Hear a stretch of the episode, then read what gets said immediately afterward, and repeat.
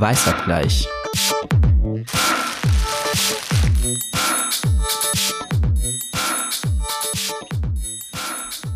Hallo und herzlich willkommen zu einer neuen Folge Weißabgleich. Mein Name ist Lynn Hirse, ich bin Kolumnistin und Redakteurin bei der Taz und äh, habe zwei großartige Kolleginnen hier, mit denen ich diese Woche spreche. Hallo, mein Name ist Erika Zinger.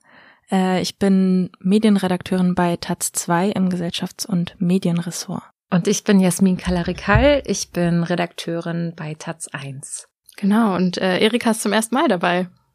Hast du dich schon eingelebt? Herzlich willkommen, Herzlich Erika. willkommen, Erika. Genau. Sehr Ähm, gut.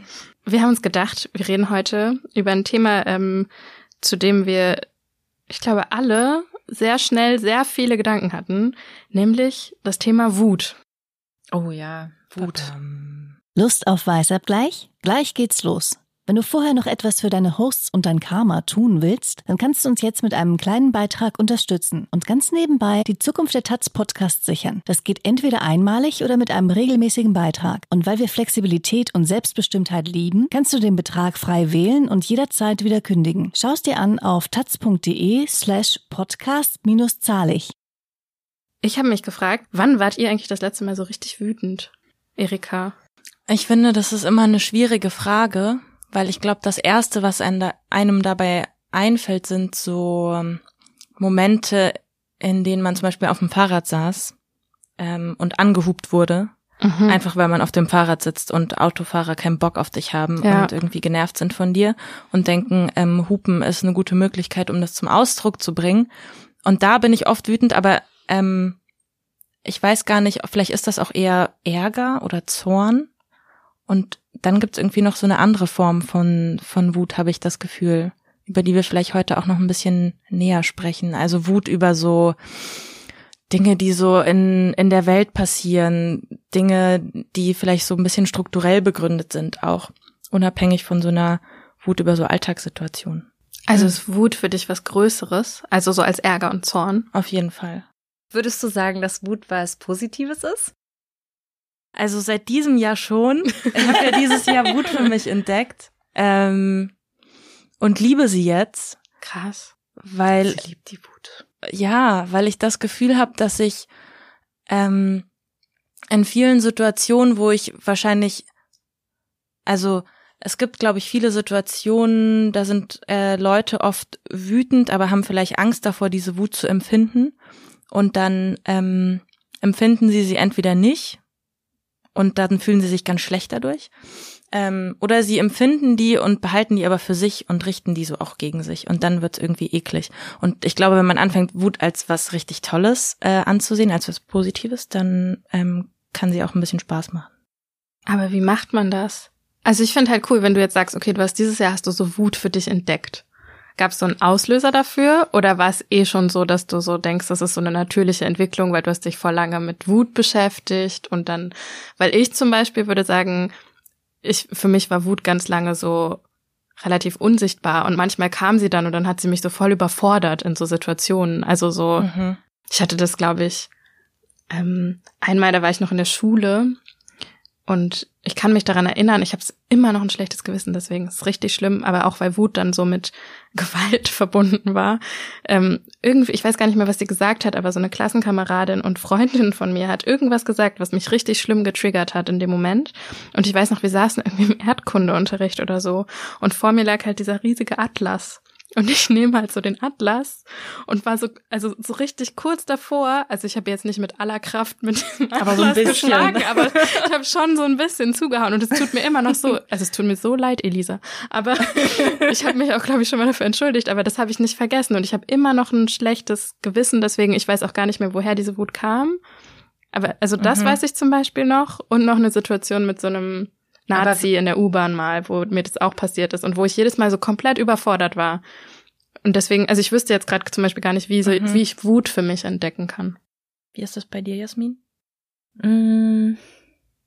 Ich finde es eine total schwierige Frage, weil ich glaube, ich musste ein bisschen lachen, weil ich habe gleich auch, als Lynn gefragt hat, wann wart ihr das letzte Mal wütend gedacht, habe ich, ja, auf dem Fahrrad, aber, aber ich glaube, um diese Wut geht's ja nicht. Und ich habe bei Wut auch viel an so Ungerechtigkeit gedacht mhm. und so Wut, die man haben kann, weil etwas nicht gut läuft und nicht gut strukturiert ist in unserer Gesellschaft. Und da habe ich beispielsweise, wenn man jetzt so über so Migrantenbiografien oder sowas spricht, viel an meinen Papa gedacht, der mhm. immer so gesagt hat, ja, wenn du dies und das, wenn du was schaffen willst hier, dann musst du besser sein und so. Und das ist auch eine Erzählung, die ich von total vielen Leuten kenne, die ich so in meinem Laufe des Lebens kennengelernt habe. Und es gab schon so einen Punkt, wo ich darüber wütend war. Also über, dass das so ist. Ja. Und ähm, insofern würde ich schon sagen, Wut kann schon so ein Antrieb sein. Und ich würde sagen, jetzt bin ich überhaupt nicht mehr so eine wütende Person, aber in meiner Kindheit und Jugend war ich das schon. Aber warte mal, du sagst jetzt, du warst dann früher über diese, über diese Erzählung quasi wütend und, und wie hat sich das dann geäußert? Und wieso hast du das nicht mehr heute? Ich glaube, das hat was damit zu tun, dass ich zufrieden bin. Also, dass ich das Gefühl habe, ich bin auch ähm, ich bin jetzt in einem Beruf, in dem ich gehört werde. Podcast. Hallo an unsere HörerInnen. Ähm, nee, aber das ist so ein, so ein Gefühl von, ähm, ich ähm, habe gerne mit Sprache gearbeitet und bin irgendwie zufrieden damit, Journalistin bei der Taz zu sein. Und das hat, glaube ich, auch so ein bisschen eine Wut ähm, beruhigt. Aber so eine so ein Gefühl von, es läuft hier nicht gerecht zu. Mhm. Das hat mich irgendwie schon auch so auf eine Weise wütend gemacht, aber auch angetrieben, muss ich sagen. Also ich würde schon sagen, das war auch wichtig, wütend zu sein. Ich finde ähm, diesen migrantischen Aspekt, den du angesprochen hast, irgendwie interessant. Oder das schließt auch ein bisschen an deine Frage an, Lynn, also dieses, wann Wann habe ich meine Wut für mich entdeckt? Mhm. Ich glaube, ähm, mir ist irgendwie oft in meiner Biografie begegnet, dass, ähm, und das gibt's heute auch immer noch, dass so der Vorwurf ähm, im Raum stand, ich sei irgendwie, ich, oder ich sei immer so wütend und immer so angepisst von Sachen. Und wieso gucke ich dann immer so grimmig oder so kritisch? Und ähm, also das, ich glaube, das kennen auch irgendwie viele Frauen, dass ihnen das vorgeworfen mhm. wird. Und sie sollen doch mal lächeln. Ähm, und ich würde immer viel so hassen. Und was liebe ich denn eigentlich?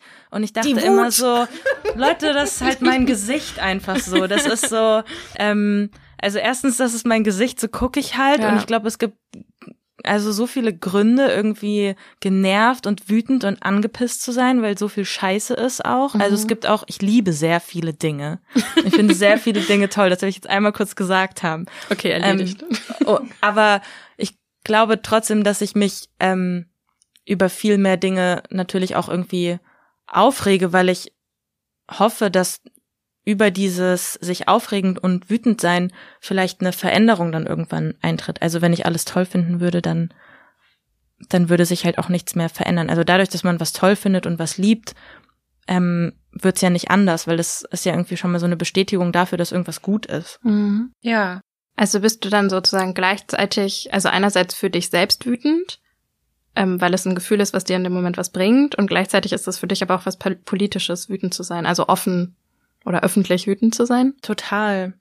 Weil ich, ich glaube, da kommen wir zu so einem anderen ähm, Punkt. Also als was kann Wut irgendwie verstanden werden?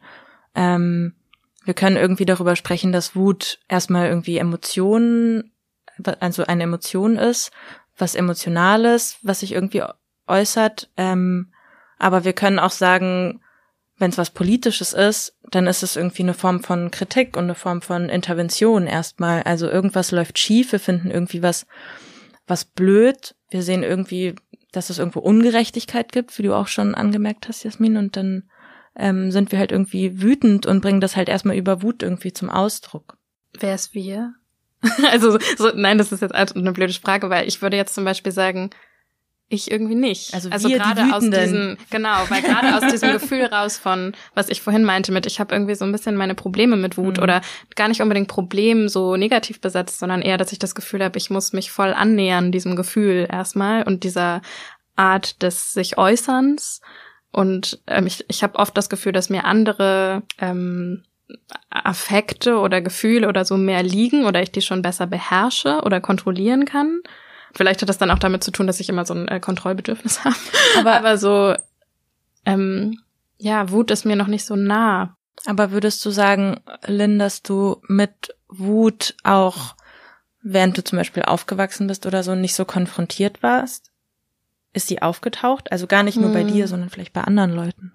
Also ich glaube schon, dass, also so als Teil von also es ist ja wieder so vielschichtig. Also erstmal, das haben wir gerade schon angesprochen, dieses Frau sein oder junges Mädchen sein und Wut ist, glaube ich, so eine Ebene, wo ich schon sagen würde, eben in dieser Gesellschaft, in der ich aufgewachsen bin und in der Familie auch, in der ich aufgewachsen bin und in den Kontexten, ähm, gab es jetzt nicht eine Person, die immer voll progressiv meinte, hey, auch als Mädchen oder gerade als Mädchen sollst du wütend sein. Mhm. Und ich mhm. glaube schon, dass ich da so entsprechend der ähm, mehrheitsgesellschaftlichen Erwartungen irgendwie so mhm. groß geworden bin. Das heißt, irgendwie weinen war immer voll okay und getröstet werden war voll okay und schwach sein war auch immer voll okay.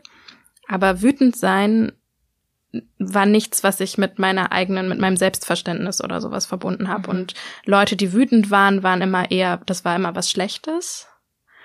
Und ich glaube auch, dass so als eigene Erfahrung, also es gab schon ähm, so ähnlich wie du, Jasmin, du gesagt hast, du verbindest so ein bisschen was mit deinem Vater, der halt irgendwie, also was dich dann wütend gemacht hat. Das, das ja, aber er hat mich nicht wütend gemacht, äh, sondern schon nee, nee, auch genau, so seine Situation. Ja. Genau. Und das würde ich sagen, ja, das finde ich schon auch. Also so, ich finde das andersrum bei meiner Mutter. Also mich haben Verhältnisse, die meine Mutter betroffen haben, als irgendwie mm. eigentlich gut ausgebildete Frau, die aber ihren Abschluss irgendwie nicht anerkannt bekommen hat. Ja. Oder, keine Ahnung, meine Eltern haben sich getrennt irgendwann und dann gab es so eine Phase, wo ich auch sagen würde, da war ich wütend auf die Gesellschaft, weil, wegen der Art und Weise, wie sie meine Mutter behandelt hat, sozusagen. Aber ich hätte nie gesagt, also in dem Moment, dass das, also ich glaube, es gab niemanden, der mir gesagt hätte, dass das okay ist, wütend mhm. zu sein. Ich finde das auch total schwierig, weil ähm, für mich ist das kein Wort, das so per se äh, positiv oder negativ ist. Also einerseits finde ich es äh, gut, ein gutes Wort, weil ich so denke, du kannst ohne Wut gibt's keinen Protest. Also das ist so ein bisschen hm. das, was du gesagt hast. Also so niemals wütend zu sein bedeutet mit allem glücklich zu sein mhm. und zufrieden zu sein. Also ich glaube, das ist so und deswegen würde ich auch sagen, Wut ist eine gute Emotion, um ein Motor, um etwas verändern zu können und anprangern zu können.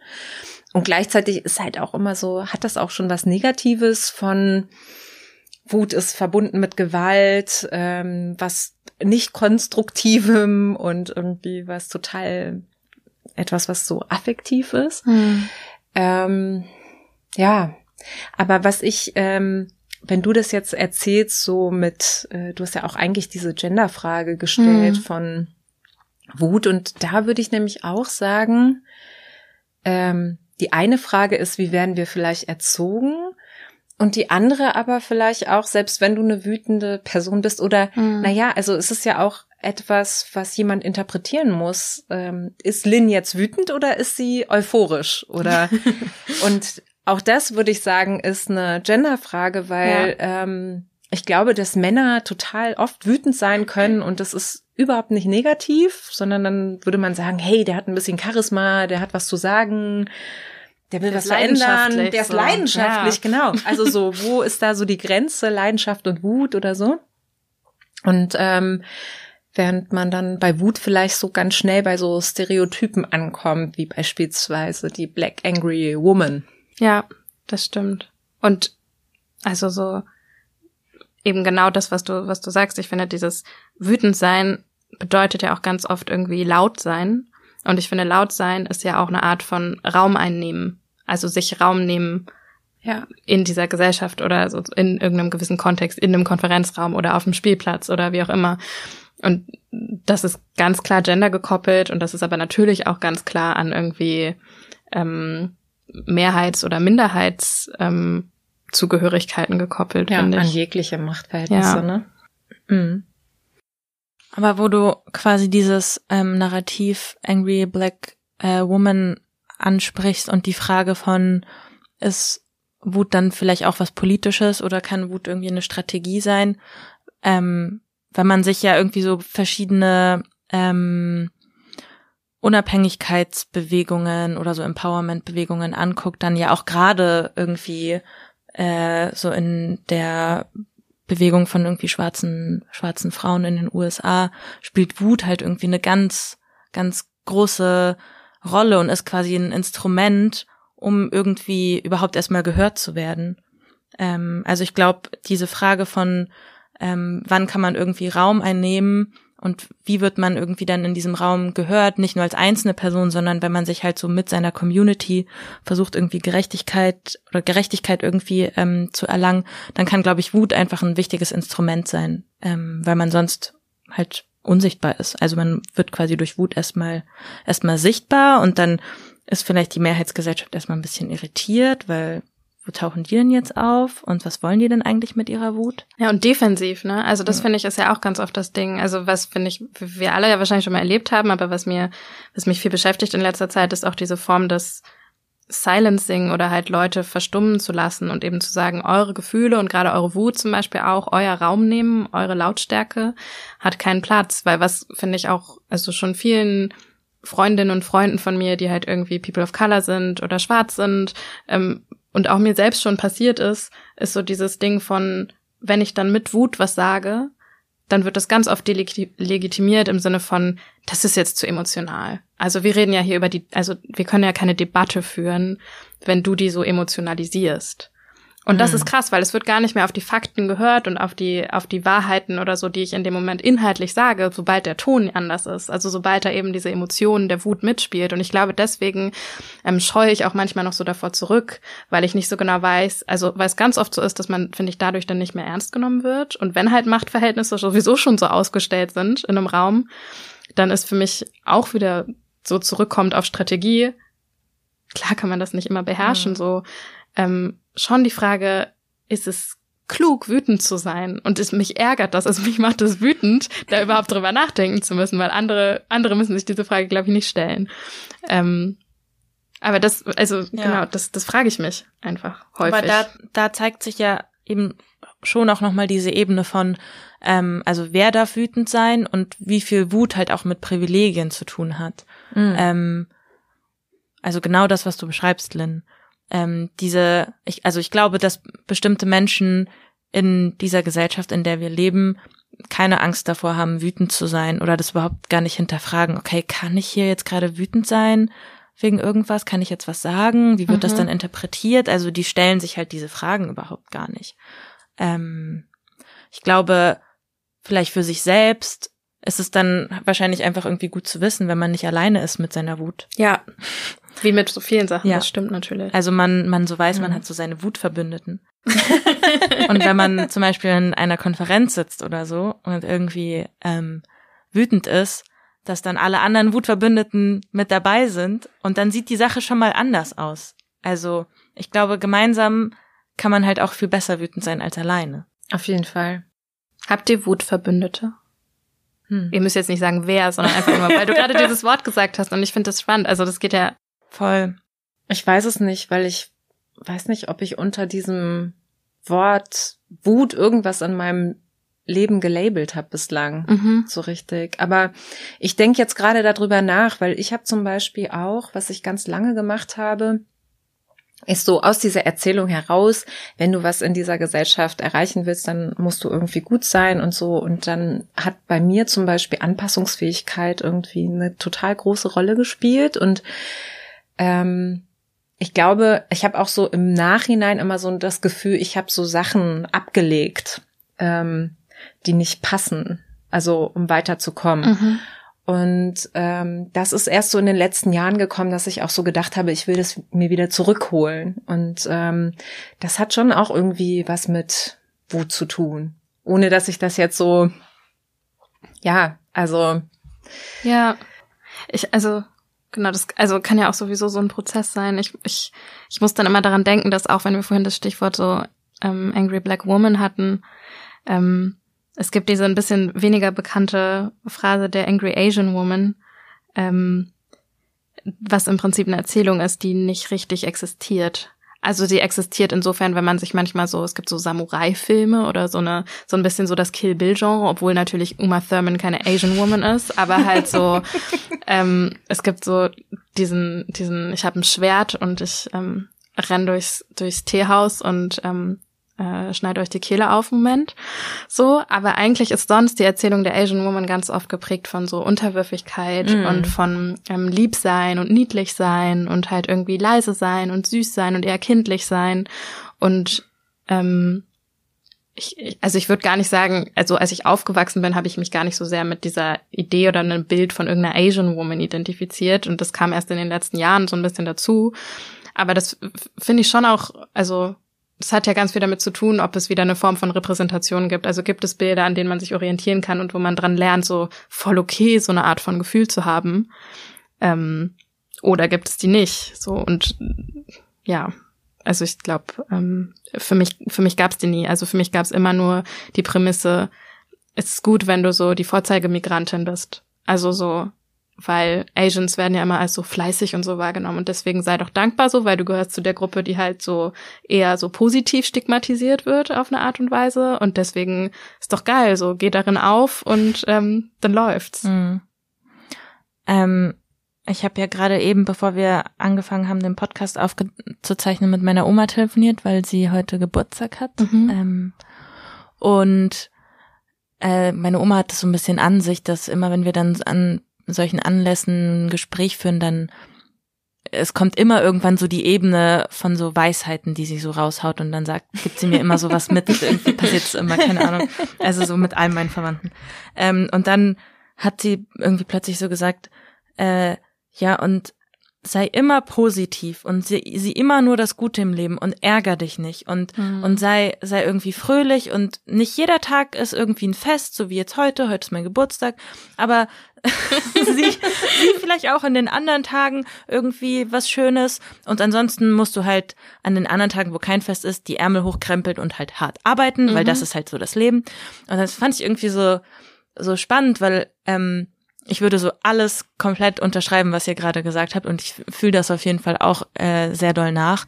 Ich habe halt das Gefühl, dass bei, bei vielen Dingen, nicht nur bei Wut, ähm, ich so gerade die erste Generation bin, die das Privileg hat, sich über bestimmte Dinge mm. den Kopf zu zerbrechen. Ja. ja also ich bin gerade die erste ja. Generation, die das Privileg hat, darüber nachzudenken, ob ich nicht fucking wütend sein will, weil mich es ankotzt, wie irgendwie meine Familie, unter welchen Umständen meine Familie heute leben muss ja. oder was sie alles aufgeben mussten, so damit ich quasi heute das hab, was ich hab, so mhm. mäßig. Ähm, und für die, wahrscheinlich, wenn ich die fragen würde, irgendwie meine Oma oder meine Mutter oder mein Vater, keine Ahnung, ob Wut für die so eine, so eine Rolle spielt oder gespielt hat. Ähm, aber ich bin auf jeden Fall auch so, so erzogen worden von halt die Klappe, mach halt, also so mach alles, fall nicht auf und wir müssen halt irgendwie so hart arbeiten, ähm, damit wir halt so bessere Deutsche werden als die Deutschen selbst. Ja. Und dann haben wir es halt geschafft und dann werden wir anerkannt. Ähm, und wütend sein hat da halt irgendwie keinen Raum mhm. gehabt, beziehungsweise vielleicht innerhalb der Familie, so im Privaten auf jeden Fall gab es sehr viel Wut auch ähm, und Ärger und laut sein, ähm, aber nach außen hin halt nicht. Ne? Ja. Mhm. Aber das würde ja auch heißen, dass es einen gesellschaftlichen Fortschritt gegeben hat. So ein bisschen, oder? Also wenn wir auch vorhin gesagt haben, Wut oder wütend sein zu können in der Öffentlichkeit ist ein Privileg. Und manche Menschen haben dieses Privileg und es ist ihnen gar nicht klar, dass sie das haben. Mhm. Und wenn du jetzt so sagst, du bist glaub, also du glaubst, du bist die erste Generation so in deiner Familie, die sich das überlegen kann, ob sie das sein möchte und die dann bestimmt auch immer noch mit Widerständen zu kämpfen hat und die sich mit Dingen auseinandersetzen muss, mit denen sich andere Menschen nicht beschäftigen müssen in dem Moment. Aber dies tun kann, ohne dass sie ähm, komplett durch das Netz von zum Beispiel diesem Staat fällt. Ja. Ähm, also so, ich will jetzt nicht die gesamte Geschichte als eine total positive erzählen, aber da musste ich gerade dran denken. Also mhm. Also es, das klingt ja eigentlich danach, weil ich oft so frustriert bin und denke, oh, es ändert sich nichts oder so. Und ich finde, das klingt halt so, als ob sich doch was ändert. Naja, schon, also wahrscheinlich dann in meinem Fall und vielleicht dann auch in, in euren Fällen oder für euch auch. Aber ähm, ich denke immer, wir sind nur so, so die Spitze des Eisbergs und ähm, ich glaube, es ist immer schön, halt dann so zu erzählen, dass wir das halt jetzt so geschafft haben und wir haben jetzt so unsere Eltern und Großeltern und wir selber haben uns so Privilegien erkämpft und das ist mega toll und voll gut. Aber ich glaube, es gibt dann, glaube ich, immer noch einen sehr großen Teil ähm, von, von Minderheiten irgendwie in Deutschland, die das Privileg halt immer noch nicht haben und wo sich halt leider, glaube ich, gesellschaftlich noch nicht so viel verändert hat. Ja, ich bin mir auch noch nicht so ganz sicher, weil einerseits war ich so, gerade als du das erzählt hast, dass ich das irgendwie so richtig nachempfunden habe, von dieses Gefühl von, ich kann jetzt etwas aussprechen, was andere, also was vielleicht irgendwie die Generation vor mir nicht kann. Aber ich glaube, ehrlich gesagt, Wut ist ja nicht sozusagen ein Privileg würde ich sagen. Also Wut kannst du, glaube ich, zu jedem Zeitpunkt quasi entwickeln. Die Frage ist nur, wird deine Wut gehört ja. oder nicht? Und ich glaube eher, dass der Fortschritt dann das ist, dass wir es vielleicht mal geschafft haben sozusagen und wir jetzt hier sitzen und was aufnehmen können und ähm, wir gehört werden. Aber dass das eigentlich nichts mit der Wut an sich zu tun hat, weil ich glaube schon, dass du Wut in mhm. allen Lebenslagen und ähm, das ist auch keine lineare Entwicklung für mich. Also ähm, ich glaube, wütend kann jeder sein und werden und soll er auch. Klar. Oder es sie. ist wahrscheinlich eher dieses, die Wut äußern zu können, ne? Also sozusagen, und das thematisieren zu können. Das ist was, was nicht jede Person kann. Du kannst das, was dich wütend macht, thematisieren. Mhm. Und ähm, dir einen Raum nehmen, das zu thematisieren. Und das macht mich zum Beispiel auch schon weniger wütend, würde ich sagen, dass ich das jetzt kann, als ich das davor war. Aber also irgendwie ist für mich trotzdem dieses, also für mich ist trotzdem, glaube ich, Wut so eng mit der Frage von Privilegien irgendwie, also so an diese Frage gekoppelt, dass ich dann schon irgendwie so denke, also klar, jede Person kann Wut empfinden, und dann ist aber wieder die Frage, hab erstmal die Zeit, Wut zu empfinden, hab dann Zeit, dich mit diesem Gefühl von Wut auseinanderzusetzen, mhm. ähm, hab dann wieder die Möglichkeit und den Raum, die halt nicht gegen dich selbst zu richten im Sinne von, mhm. ich sitz jetzt da und bin halt wütend und hab das alles in meinem Kopf, sondern ähm, kann, also so hast du die Möglichkeit, deine Wut ähm, laut auszusprechen, hast du das Privileg, dass du Wutverbündete Voll. hast. Voll, ja. Und also ich finde diesen Zeitaspekt total wichtig, weil dann sind wir wieder bei so ah, Kapitalismuskritik und so. Aber also das das äh, ist tatsächlich auch was, was mich ähm, viel geärgert hat in, in der letzten Woche, als ich mich ein bisschen mehr mit dem Thema beschäftigt habe oder mit meinem eigenen Verhältnis zu Wut, dass ich gemerkt habe, so ähm, ganz viel wie irgendwie medial oder keine Ahnung, jetzt auch so über Social Media und so Werbung und so, ähm, auch wie, wie Umgang mit Wut, auch manchmal auf so therapeutischer Ebene und so, ja, da kann ich jetzt nichts professionell zu sagen, aber so angegangen wird. Geht immer darum, dass du ja Wut in was Positives verwandeln sollst. Was Produktives. Oder was Produktives, genau. Also Wut soll was Produktives werden. Und halt irgendwie so dieses, und dann wird man, wird dafür applaudiert. Also wenn ich irgendwie wütend bin und so und sage, boah, es macht mich so wütend. Und dann, und dann würdest du jetzt, Erika, sagen, vielleicht in dem Moment so, ja, aber wir können ja dann einen Podcast aufnehmen und voll mhm. geil, weil dann ist das voll guter Inhalt für, ähm, für den Podcast. Und dann wärst du, ja, geil, dann hätten wir das in was Produktives verwandelt. Mhm. Und dann denke ich manchmal so, ja, aber das, also so, das ist doch auch nicht die Antwort. Das ist irgendwie dann schon echt manchmal auch voll nah. Also ich freue mich, dass wir diesen Podcast aufnehmen, aber es ist so, ja, so nah an diesem, okay, du bist wütend, dann geh halt so zum Sport und lass es so alles raus oder geh zum Yoga mhm. und finde so wieder deine Mitte. Und also ich finde, das hat ganz viel von, wir wollen halt so entweder was Produktives draus machen oder wir müssen so das nutzen, um uns dann so selbst zu optimieren und unser alle Gefühle so in der Hand zu haben. Ja, ich glaube, es ist mega doll mit so Kapitalismus verbunden. Gerade wenn du diesen Aspekt von, okay, und dann machen wir alle irgendwie Yoga, um wieder runterzukommen, ansprichst, dann, dann kommt man wieder in, das ist ein ganz anderes Thema, aber dann kommt man wieder so zu der Frage von so Self-Care mhm. und äh, so, wie viel Kapitalismus in Selfcare äh, steckt. Also so, kauft ihr halt eine Gesichtsmaske und nehmt Bad und dann ist wieder alles super. Ja. Ähm, es ist ja manchmal dann auch kurz super. Ne? Ja, aber auf lange, aber es ändert halt nichts an den Verhältnissen. ja, ja, genau, natürlich. Ja. Mm, ich glaube, also für mich persönlich, ähm, ich sehe das so, ich sehe da so zwei Ebenen. Auf der einen Seite denke ich mir, okay, wenn die Strukturen halt irgendwie so scheiße sind, dann versuche ich die am Ende des Tages aber doch so ein bisschen wieder für mich persönlich auszunutzen. Und wenn ich das dann in was Produktives umwandeln kann, was mir dann irgendwie ein geiles Gefühl gibt, wenn ich jetzt heute am Ende des ähm, Tages aus diesem Podcast-Studio gehe und denke, geil, wir haben jetzt irgendwie eine Stunde über Wut gesprochen und ich habe irgendwie noch mehr darüber erfahren, was ihr denkt. Ähm, mhm. Und es war irgendwie bereichernd und ich konnte das einfach irgendwie mal loswerden. Meine Gedanken dazu mega geil. Und wenn andere das hören und denken, boah krass, jetzt habe ich einen Zugang zu meiner Wut dadurch entdeckt und also ist doch super. Ähm, aber ich glaube, was man auch nicht vergessen sollte, ist, dass es manchmal auch einfach befreiend sein kann, wütend zu sein, mhm. ohne dass es irgendwie eine Zielrichtung hat von, damit will, also wenn ich jetzt wütend bin, dann hat das irgendwie auf lange Sicht, das ist ein politisches Mittel und dann ändert sich was. Ähm, manchmal ist es auch einfach voll okay, das rauszulassen, damit man sich danach wieder besser fühlt. Ich fand es ganz lustig, ähm, bei meinen Kindern wurde immer gesagt, weil Kinder haben doch auch so Wutphasen. Ne? Mhm. Ne? Und ähm, da war auch diese Frage von, ja, das ist ja eine normale Emotion, hat ja jeder und das muss man aber irgendwie kanalisieren. Und das, mein Lieblingsspruch dazu war halt irgendwie, da hat mir jemand gesagt, so eine Pädagogin, man könnte sich so einen Eimer nehmen und dann so einen Wuteimer Und wenn man wütend ist, dann wirft man da ganz viele kleine Bälle rein.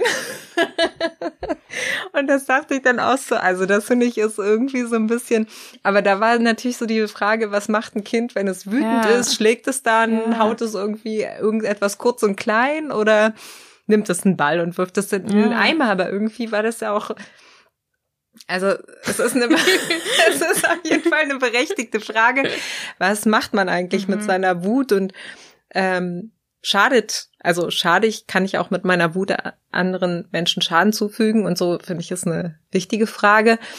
Aber irgendwie ist es ja auch total lächerlich, so diese Vorstellung, ja, dass man so einen Ball nimmt und den in einen Eimer wirft. Ich hätte halt gedacht, sie sagt so, das ist der Wuteimer, den nimmst du dann, dann stülpst du dir den über den Kopf oder hältst du den von Mund und schreist einmal richtig laut deine ganze Wut raus. So. Aber so das mit den Bällen ist wahrscheinlich so pädagogisch viel sinnvoller und weniger gefährlich. Ja, vielleicht bräuchten wir auch einen Wuteimer. Hm.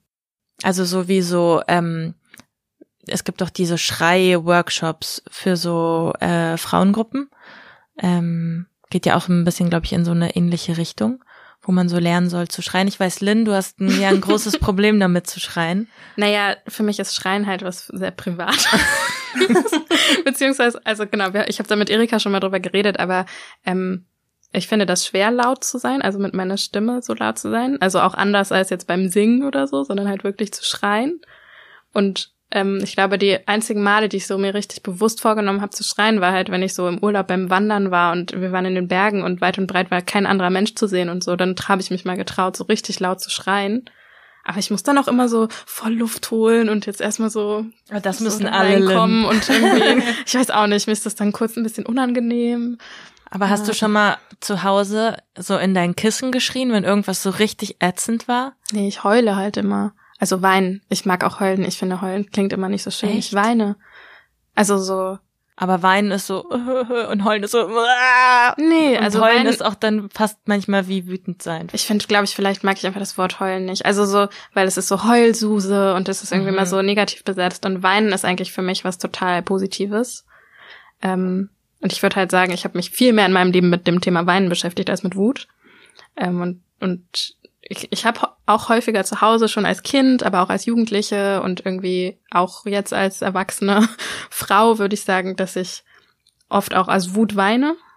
Also es äußert sich dann häufiger in Tränen als in Schreien. Mhm. Vielleicht müssen wir mal eine Podcast-Folge zu so dem Gefühl, also so Traurigkeit und Weinen aufnehmen. Weil das finde ich interessant, weil bei mir ist das, glaube ich, eher an, also komplett andersrum. Ah. Dass ich nicht so oft weine und ich sag auch eher heulen. Ich merke gerade, ich habe irgendwie anscheinend so eine krasse Sprache. So, ich sag irgendwie heulen und ich sag hassen, statt wenn ich irgendwie was nicht mag. Ähm, aber ich glaube, ich werde eher wütend, als dass ich weine aus Wut. Und weinen ist dann schon, wenn ich halt traurig bin. Hm. Ja, also ich glaube, genau. Ist, eigentlich, eigentlich ist es ja nur die Art und Weise, wie was kanalisiert mhm. wird. Also so, ich glaube, wahrscheinlich bin ich gar nicht seltener wütend als du. Aber ich glaube, ich gebe dem nur anders Raum. Und ähm, ich habe irgendwie schon auch so ein bisschen, glaube ich, jetzt so die ähm, den Anspruch an mich selbst, dass ich mich mit dem Thema Wut und auch mit all meiner eigenen Wut ein bisschen besser auseinandersetze. Mhm. So, und das muss jetzt gar nicht heißen, dass ich einen Sport finde, wo ich immer meine Wut kanalisieren kann oder so, sondern glaube ich eher, dass ich so ein bisschen aufmerksamer damit sein will, wann ich eigentlich wütend bin. Ja. Ja. Also das, äh, was mir noch zu Wut eingefallen ist, und das finde ich, ähm, geht auch noch mal von so einer individuellen Ebene weg, war das Wort Wutbürger. Und das finde ich ist mhm. ja ähm, noch mal so eine ganz andere Ebene, weil wir ja eigentlich, würde ich sagen, in so einem, fast in einem Konsens waren, wir finden Wut gut. Ja. Und ähm, aber Wutbürger ist ja schon eher so äh, konservative ähm, Menschen, denen es eigentlich gut geht, die dann irgendwie sich gegen Veränderung sperren und irgendwie die ganze Zeit laut rummeckern, mhm. oder? Also das verbinde, verbinde ich mit Wutbürger. Ja. Ähm, und wenn man das sich anguckt, dann würde ich sagen, das ist natürlich nicht so gut. das, ist, das ist nicht so gut. Das ist nicht so gut. Würdest du sagen, das hast du? Also jetzt sagst du, das ist nicht so gut und Erika so, ich, ich hasse, hasse das. Ich hasse, ich hasse sie auf jeden Fall. Ähm, also ich glaube, ihr seid so die zwei Enden des Spektrums. Voll gut. Also ich glaube halt, dass Wut immer eine Frage von Kontext auch ist. Und ich glaube, dass ich glaube, eigentlich müssten Wutbürger nicht Wutbürger heißen, sondern Hassbürger. Weil eigentlich sind die nicht wütend, die, ha die, oh Gott, die sind fast wie ich, Leute. Aber das wollte ich auch gerade sagen. Die hassen halt einfach nur. Ähm, und das, was die machen, ist weniger irgendwie Veränderung zu fordern, als glaube ich, die haben einfach Bock auf Zerstörung. Wäre jetzt meine Interpretation. Oder halt so einfach nur so pöbeln. Und pöbeln, genau. Also ich glaube, es gibt, also es sind so in meiner Vorstellung ist der Wutbürger auch nicht jetzt unbedingt immer der krass auf Zerstörung ähm, ausgelegte Typ, so mit seinem Wutbürgerhut, sondern manchmal sind es auch Leute, die wollen einfach, die wollen halt so richtig hart Volkssport jammern, meckern, pöbeln. Ja, aber das, guck mal, das ist doch ein interessanter Punkt, ne? Wenn das Leute sind, die du irgendwie doof findest, also das ist eine ja. Ecke sozusagen, die man doof findet, die wollen einfach nur rumpöbeln, rummeckern, keine Ahnung was. Und gerade haben wir darüber gesprochen, so muss Wut eigentlich zielgerichtet mhm. sein, mhm. ist, folgt das nicht so einer kapitalistischen Logik, dass das immer so produktiv sein muss ja. und so. Ähm, das finde ich ist irgendwie gar nicht so schwer, äh, gar nicht so leicht. Also das ist nicht so leicht auseinanderzuklamüsern, was man, ja, wie, ähm, wann ist Wut gut?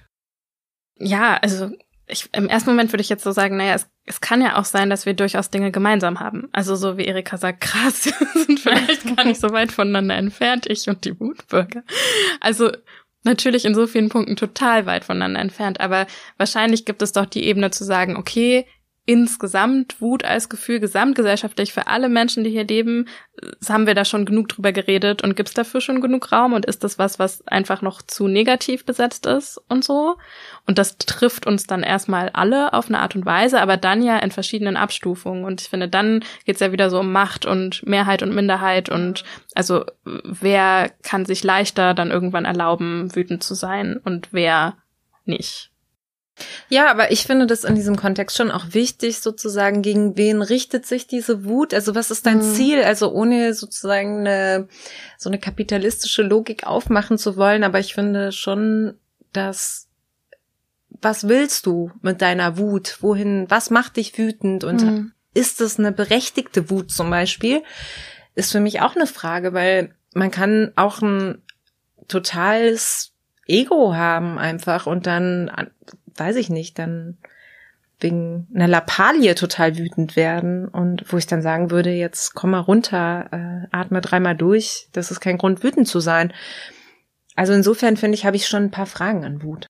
Wie ist das bei dir, Lynn? Weil ich finde das ganz interessant, weil meine nächste Frage wäre eigentlich gewesen, gibt es sowas wie einen Wutbürger eigentlich ja. auch? Also, weil das ist ja so ein Begriff, der wurde so implementiert und ich glaube, da fielen aber auch so Leute rein, so im Kontext Stuttgart 21 mhm. und so. Da wurde, glaube ich, Wutbürger auch benutzt und ähm, ich denke halt immer an den einen Plakatwutbürger, ne, der halt irgendwie da sozusagen mit, seinem, mit seinem schwarz-rot-gelben Den äh. Anglerhut, Den also den Hutbürger. Das ist für mich immer so der Inbegriff. Und dann würde ich halt sagen, das ist jetzt für mich nicht so ein so ein harter, extrem rechter Typ, sondern eher so ein pöbelnder Verschwörungstheorie Aber die ja auch Typ. oft genau, die oft natürlich Verbindungen dahin haben Ja. und auch oft rechts sind, so.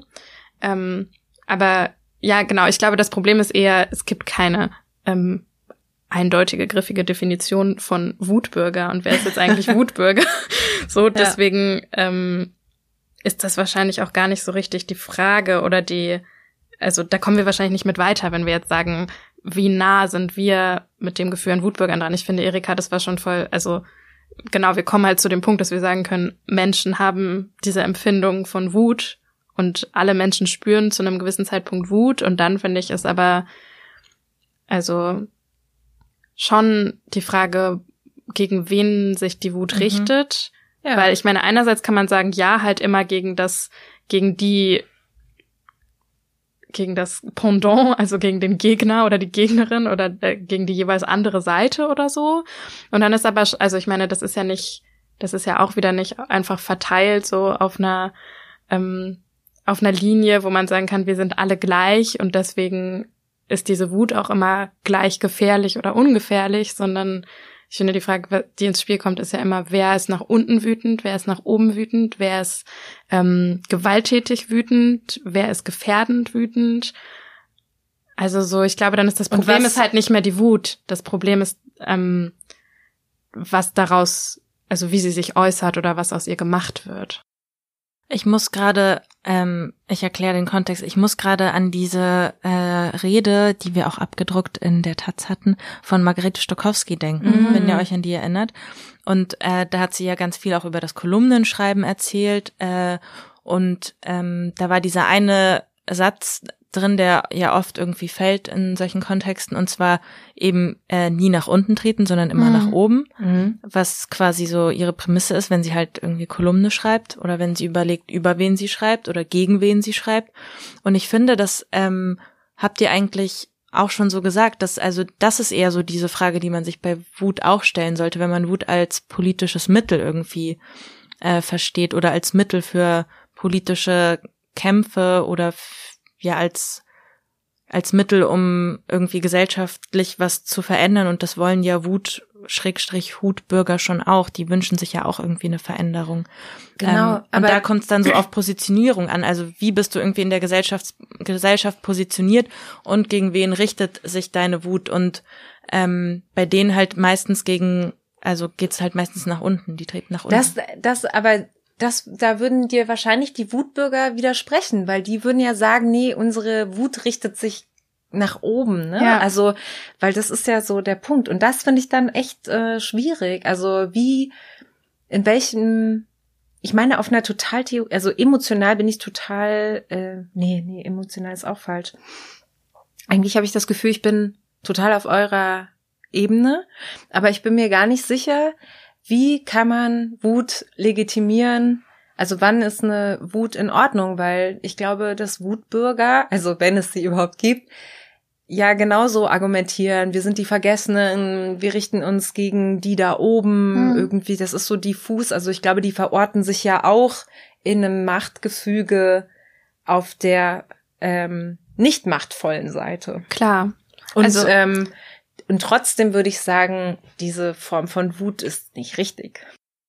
Ich glaube, also erstmal glaube ich, dass Wut gar nicht legitimiert werden muss. Also ich glaube, Wut ist einfach, also wieder dadurch, dass es so ein, dieses erstmal im ersten Schritt ja so ein Affekt ganz oft ist, Mhm. frage ich mich, ob es das überhaupt braucht. Also so Wut ist halt Wut. So, das muss ja Naja, gar aber nicht ich meine legitimiert jetzt werden. Wut, als wenn, wir haben jetzt Wut als politische Strategie Mhm. oder sowas gesprochen. Also Ja. klar, wenn wir nur über das Klar. Gefühl Wut sprechen, dann Ja, hat man halt ein Gefühl. ja. Aber Und aber ähm, ähm, der andere Punkt war, und das, das hatte ich gerade auch, dieses, ja, die empfinden selbst auch, als würden sie sozusagen nach oben sich gegen das Establishment wenden.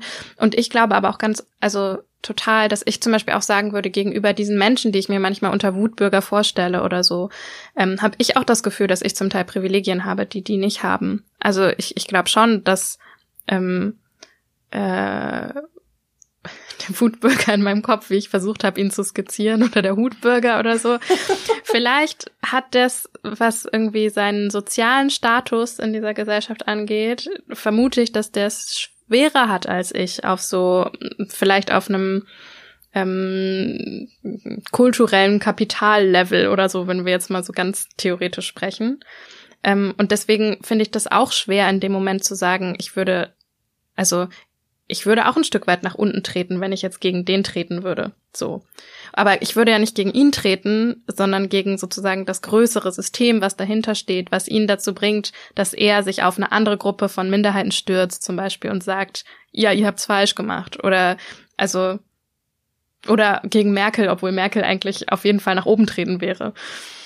Also, ich glaube, das sehe ich ein bisschen anders. Oder ich glaube, ich wäre auch nicht, nicht so gnädig mit denen.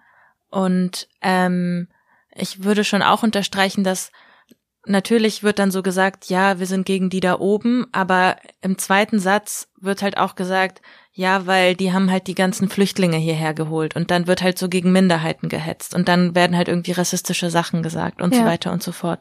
Mhm. Ähm, und das heißt, also ich glaube, im, im Kern geht es dann halt letztlich doch nur um das nach unten treten und man denkt aber, man tritt so nach oben. Das ist ähm, die Selbsterzählung dann wahrscheinlich ja, einfach nur. Ja. Hm. Ähm, weil es auch einfacher ist aus der Position heraus von ja, mir geht's so scheiße, ich bin hier unten und die da oben, ich habe also ich habe so gar keine Macht und die da oben, die stehen über mir und bestimmen mhm. alles ähm, und ich bin irgendwie so das das Opfer. Also so diese Opfererzählung ist halt oder aus dieser Opferperspektive ist das halt irgendwie einfacher und dabei merkt man dann gar nicht, wie man vielleicht trotzdem nach unten tritt und wie viel Privilegien man trotzdem gegenüber ja. äh, anderen Menschen irgendwie äh, in Deutschland ähm, hat. Und politisch, wo wo Seid ihr wütend? Also was macht euch wütend? So jetzt gerade? Ja. Ich würde sagen, mich macht im Moment richtig wütend und gleichzeitig, ich glaube, ich bin wütend und müde. Und ich habe gerade so ein Grundgefühl von, Mann, verdammt, es, wir sagen das seit Jahren und andere vor uns sagen das seit Jahrzehnten und es passiert nichts. Also so, ich, und, und da muss ich jetzt nicht eine, ein Vorkommnis oder sowas nennen, aber halt so, keine Ahnung, jetzt nachdem Halle passiert ist oder so, dass ich so das Gefühl hatte, es wird so schnell, geht alles wieder zur Tagesordnung über. Und, und ich glaube, das macht mich wütend, diese, so ein Gefühl von Machtlosigkeit. Also ein Gefühl von, es ist doch jetzt wahrscheinlich wieder vollkommen egal, was ich sage oder was ich tue oder was ich mache. Nicht im Kleinen, nicht mit irgendwie ähm, Menschen in meinem Umfeld, sondern einfach so in, in der Öffentlichkeit, weil, weil sich das Rad einfach so weiterdreht, wie es sich vorher weitergedreht hat. Und ich glaube, so ein bisschen dieses Gefühl von ähm, die verantwortlichen Personen in in Politik, aber auch Medien und aber auch im Einzelnen in irgendwie auch Nachbarin so und so, ähm, die sehen das nicht als Weckruf. Die nennen dann zwar, oh, jetzt, jetzt müssen wir mal aufwachen, aber eigentlich macht sie morgen trotzdem einfach so weiter, wie sie vorher weitergemacht hat oder so. Ich glaube, und, und das ist, glaube ich, gerade meine Grundwut, die ich am, die am bestimmendsten ist. Also so eine Wut darüber, dass ich denke, macht doch mal was richtig anders jetzt und hört doch endlich mal zu und hört nicht nur zu, sondern handelt dann auch irgendwie so danach. Mhm. Und bei dir, Erika? Ich glaube, es geht ähm, in eine ähnliche Richtung und hat auch ganz viel damit zu tun, wie ich mit Wut irgendwie umgehen will. Mm, ich bin ja noch nicht so lange bei der Taz, sondern erst seit September und ich glaube oder ich merke, dass ähm, wie ich mit meiner Wut umgehe, ähm, wenn ich wütend bin über bestimmte Dinge, die irgendwie ähm, aktuell passieren, dass sich das verändert hat, seit ich irgendwie hier auch arbeite, weil man, glaube ich, auch nochmal auf eine andere Art und Weise mit solchen politischen oder gesellschaftlichen Geschehnissen irgendwie sich auseinandersetzt, wenn man halt den ganzen Tag in der Redaktion sitzt oder sich auch irgendwie journalistisch nochmal dazu verhalten muss mhm. oder in Konferenzen sitzt und darüber diskutiert oder hier auch irgendwie Leute hat, mit denen man äh, oder wo, in denen man irgendwie Verbündete gefunden hat und mit denen man dann darüber sprechen kann, über ähm, seine eigene Wut. Ähm, und das, was du ansprichst, Lynn, dieses, ähm, wir sind irgendwie mal ein paar Tage kurz betroffen und finden das alles irgendwie ganz schrecklich, was passiert und dann geht wieder alles so weiter. Ähm, das ist ja irgendwie was, was irgendwie so seit Jahren und Jahrzehnten irgendwie immer wieder passiert. Und ähm, das macht mich auch rasend wütend, weil ich so merke, ähm, ich bin irgendwie, glaube ich, gar nicht mehr so lange betroffen, sondern mittlerweile länger wütend, als dass ich irgendwie betroffen bin. Also wenn sowas wie halt irgendwie Halle passiert oder auch unabhängig von Halle irgendwie ganz kleine Dinge, die irgendwie tagtäglich passieren, ähm, irgendwie rassistische und antisemitische Vorfälle irgendwie, die man mitbekommt ähm, oder von denen man auch selber betroffen sind, dann ähm, macht mich das gar nicht mehr betroffen. Ich bin irgendwie traurig und verletzt oder so, sondern ich bin einfach nur, hab ich das Gefühl, andauernd in, seit diesem Jahr, weil ich so einen Zugang zu meiner Wut ähm, gefunden habe, so konsequent auf so einem Level von wütend sein und angepisst sein. Ähm, und ich habe das Gefühl, ich finde jeden Tag drei Dinge irgendwie, die mich voll wütend machen und irgendwie nerven. Wie ist bei dir, Jasmin? Mm, ich glaube, ich bin nicht so wütend wie du. Ähm, also drei Dinge finde ich, glaube ich, nicht am Tag, aber mm, ich glaube, ich denke das auch so. Mh, mm, ich finde das im Redaktionsalltag auch total schwierig, weil das ist natürlich auch irgendwie unser Job als Tageszeitung quasi die Themen so zu switchen.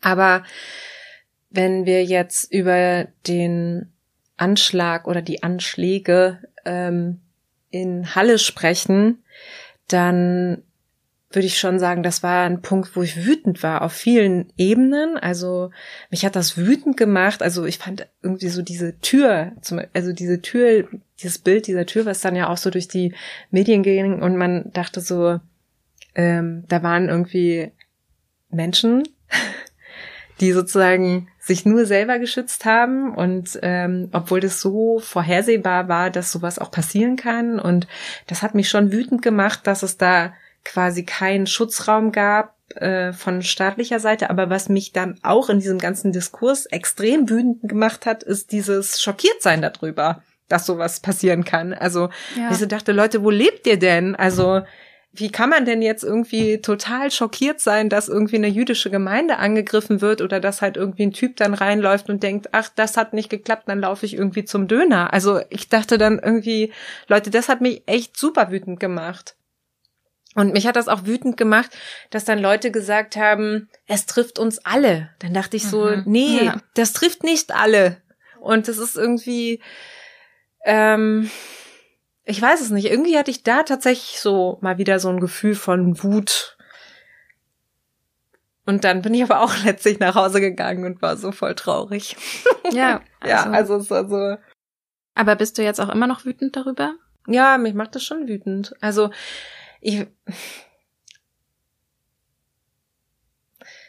Tja, das. Äh, ich finde, Wut ist ja so komisch, weil was tituliert man als Wut? Also ich habe gerade das Gefühl, es ist eine krasse Zeit. Ich glaube, wir müssen extrem aufpassen, was gerade passiert und dass ähm, man schneller in etwas reinrutscht, was man vielleicht gar nicht so kommen sieht. Also wenn man irgendwie, egal wie reflektiert wir sind. Ähm, deswegen bin ich auf jeden Fall beunruhigt und vielleicht bin ich auch wütend, ja. Aber irgendwie auch auf einer abstrakten Ebene. Also ich kann jetzt nicht sagen, dass ich irgendwie rumlaufe und irgendwie immer das Gefühl habe, gegen Tonnen treten zu müssen. Aber so politisch bin ich schon wütend. Was meinst du mit, ähm, man muss so ein bisschen aufpassen, wenn man schneller in was reinrutscht, was man nicht hat kommen sehen? Naja, also ich glaube vor allem sozusagen, was den Rechtsruck in Deutschland angeht. Also darauf war das mhm. bezogen. Ich glaube einfach dieses, ähm, ich glaube, das beobachte ja. ich, glaube ich, zum Teil auch bei mir selber diese Form von Normalisierung, dass rechte Gewalt stattfindet. Mhm. mhm.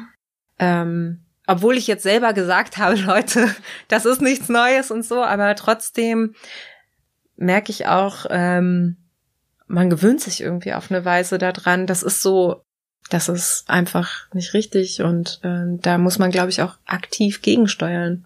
Ja, ja, es ist halt irgendwie, finde ich, der Balanceakt zwischen einerseits ist es eine Form von Überlebensstrategie, finde ich. Also so dieses, du musst ja deinen Alltag weiterhin, also was heißt du musst, aber so, du musst einer Erwerbsarbeit nachgehen und weiterhin deinen Job machen und du willst funktionieren vielleicht auch für deine Familie oder deine Freunde und dich selbst und willst dich auch nicht die ganze Zeit schlecht fühlen und die ganze Zeit nur von einem, von, von dieser, von diesem Entsetzen bestimmt sein. Und in der Form finde ich das irgendwie erstmal voll legitim zu sagen, dass man ähm, äh, äh, versucht, eine Alltäglichkeit herzustellen und aber dieser dieser Punkt von Normalisierung, also so, dass ich, wo ich auch sagen würde, ich merke das auch bei mir selbst, dieses, es ist ja einfach dieses nicht mehr überrascht sein und dieses, okay, klar, was du auch gerade meintest, Erika, du bist kurz betroffen und dann bist du wütend. Genau, also es ist so dieses, eigentlich möchte ich, weil ich vorhin auch gesagt habe, so ich, ich bin ganz gut mit Weinen. Mhm. Also eigentlich würde ich, könnte ich auch jeden Tag weinen. Ich könnte darum weinen, dass so was Menschen passiert. Ich könnte darum weinen, dass, also, und ja auch jetzt auf, auf so viele Dinge bezogen, die irgendwie gerade auf der Welt falsch laufen. Und irgendwie, dann kann man gemeinerweise mhm. sagen, ah, das ist so ein komischer Künstler in Weltschmerz oder so, den man so hat. Aber so rein menschlich gesehen, finde ich, sind so viele Dinge so beweinenswert, weil das so weh tut, dass wir uns gegenseitig und das andere uns und wie auch immer das auf der, also dass Menschen solche Dinge tun. Und, und eben dann wieder runtergebrochen, ähm, Vielleicht, weil es jetzt greifbarer ist auf diese Situation in Deutschland und irgendwie ähm, Rechtsruck, der schon längst passiert oder längst passiert ist, ähm, finde ich das manchmal beängstigend, dass ich merke, ähm, ich, obwohl ich äh, das eigentlich sehr wichtig finde, dass ich da noch ähm, emotional mit bin, manage ich das so für mich so runter und sag halt so, nee, ich, also gibt's nicht zu weinen. Also wenn dann, wenn dann gibt's was sich aufzuregen, was ja auch stimmt, ähm, weil es was, was glaube ich, was Stärkeres ist, was auch von außen als stärker empfunden wird als heulen mhm. oder weinen. Ähm, aber ich glaube, ich will mir ähm, am Ende nicht nehmen lassen, ähm, dass ich auch so Gefühle wie Verletzlichkeit und Schwäche und Trauer ähm, auf jeden Fall empfinde eigentlich jeden Tag. So. Ähm, und ich, also so, ich glaube, ich würde das nur nicht so oft sagen, wie eben, ich bin empört oder ich bin wütend. Und ich finde interessant, dass du das ansprichst, ähm, weil da kommt wieder so zum Ausdruck, ähm, wo man quasi seine Wut zeigt und wo sie dann wichtig wird, weil sie nicht nur irgendwie Selbstzweck ist, sondern weil sie tatsächlich genutzt werden soll, um vielleicht ähm, ein politisches Mittel zur Veränderung irgendwie zu sein. Und ich würde schon auch sagen, dass ich ganz oft natürlich auch Trauer dann empfinde oder ja traurig bin oder weinen möchte, also auch nachdem irgendwie Halle, der Anschlag in Halle passiert ist, war ich auch unfassbar traurig und mhm. war dann irgendwann zu Hause gesessen und konnte einfach nur noch heulen. Aber ähm, im selben Moment war ich natürlich irgendwie trotzdem auch wütend oder hatte das Gefühl, wenn ich dann ähm, in der Redaktion bin, dann ist das nicht der Ort, wo ich weine, sondern das ist der Ort, wo ich irgendwie wütend bin und wo ich das Gefühl habe, hier begegne ich irgendwie ähm, Leuten, die von mir aber erwarten, dass ich jetzt voll traurig bin und dass ich so da sitze und weine. Und ich so denke, nee, ich, also das mache ich jetzt nicht für euch, damit ihr euch irgendwie so besser fühlt, weil das ist ein einfacher Umgang. Irgendwie, oh ja, jetzt ist sie irgendwie traurig, weil das ist irgendwie passiert, sondern ihr müsst jetzt lernen, mit meiner Wut umzugehen, weil nur wenn ich, glaube ich, wütend bin, dann checkt ihr, dass es halt wirklich scheiße ist, was da passiert. Und dass das auch was mit euch zu tun hat. Ähm, und dass wir irgendwie was ändern müssen daran. Ähm, also ich glaube, dass diese Frage, wo, wo zeigt man seine Wut, ähm, nochmal irgendwie so eine, also auch nochmal irgendwie eine wichtige, eine wichtige Komponente ist, glaube ich, wenn man über Wut nachdenkt. Ja.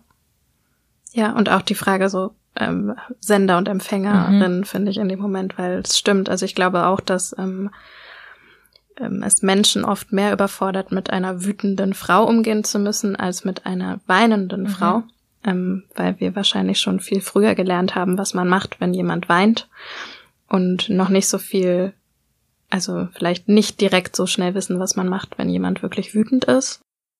Also ich glaube, in bestimmten Situationen würde ich, ähm, würde ich wahrscheinlich meine Traurigkeit eher mit einer Freundin oder einer verbündeten Person teilen.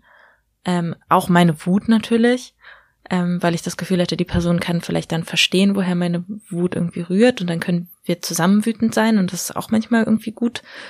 Ähm, aber wenn ich wirklich irgendwie Leuten zeigen will, so, hey, ich finde das und das jetzt irgendwie beschissen und da müssen wir irgendwie was ändern oder das ist jetzt irgendwie hier so mein Kampf, dann äh, den ich irgendwie so versuche irgendwie äh, auszufechten, dann ähm, mache ich das glaube ich nicht mit Tränen, sondern dann mache ich das mit mit meiner Wut. Ja.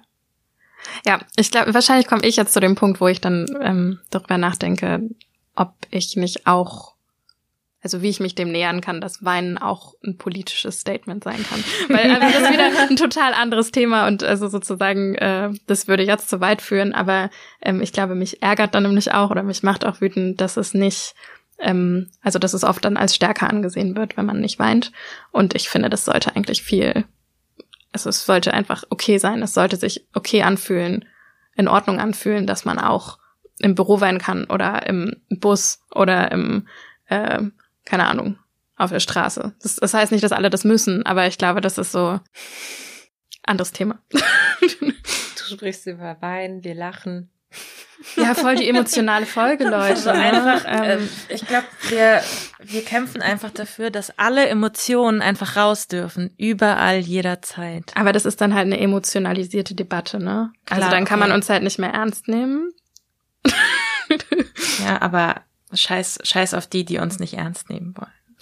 Ja, also ich glaube auf jeden Fall, ähm, wenn wir eine Folge über Weinen machen, dann müssen wir auch noch eine Folge über Gewalt machen. Weil ich glaube, das, ja. das ähm, haben wir jetzt so ein bisschen ausgespart, weil das auch den Rahmen und über Lachen. Und über Lachen. Naja, wir haben ja wohl Humor, okay. hatten wir über schon. Humor. Okay, ja, stimmt. Humor als Strategie. Ja. So. Aber also genau, ihr könnt uns natürlich sehr, sehr gerne Feedback geben. Wir freuen uns immer über, über Feedback, über jegliche Folge, die ihr von uns hört. Und falls ihr jetzt zum Beispiel denkt, ja, ihr müsst auf jeden Fall mal über Gewalt oder Weinen oder so sprechen, dann sammeln wir das gern und äh, gucken mal, wieso, wieso das Bedürfnis ist. genau, also wenn ihr Vorschläge habt, was wir mal vielleicht als Thema behandeln sollten, dann könnt ihr uns schreiben. Ähm, weißabgleich.taz.de ist unsere E-Mail-Adresse. Ihr könnt uns aber auch schreiben, was ihr doof findet an uns, was ja. euch wütend macht, ja. wenn ihr uns hört. ja, oder was ihr auch toll findet. Wir mögen ja auch nette Sachen. Das stimmt. Also. Also bei Erika bin ich mir nicht sicher, Nein, aber. Ja. Liebe ist auch wichtig, Leute. Ich bin auch auf jeden Fall pro Liebe. Pro Liebe. Ja. ja. Also auf jeden Fall so Liebe für die Community. Genau, Liebe für die Community, aber Hass für meine Feinde. ich finde es ein richtig guter Schlusssatz, mhm. eigentlich. Ja. Ähm, genau. Weiß auf gleicher Taz.de hat Jasmin gerade schon gesagt. Ähm, ansonsten, jeder erster Donnerstag im Monat erscheint wieder eine neue Folge. Ähm, toll, dass ihr dieses Mal wieder dabei wart. Ich habe mich äh, sehr gefreut, meine Gedanken zu Wut ähm, zu teilen. Ja, dafür haben wir auch relativ viel gelacht, ne? Dafür, dass wir über Wut gesprochen Stimmt, haben. Ich war nicht einmal wütend eigentlich. Oh, ja, ich auch nicht. Ja. Eigentlich hätte ich Nächstes Mal, häng, so nächstes Mal hängen wir hier noch so ein Bild auf oder so, so, so von jemandem, der uns wütend macht. Gute Idee. Wer wäre das bei euch? Welche Geheimnis verraten wir ja, nicht. Genau. gut, bis dann. Danke Mach's fürs gut. Zuhören. Ciao. Tschüss.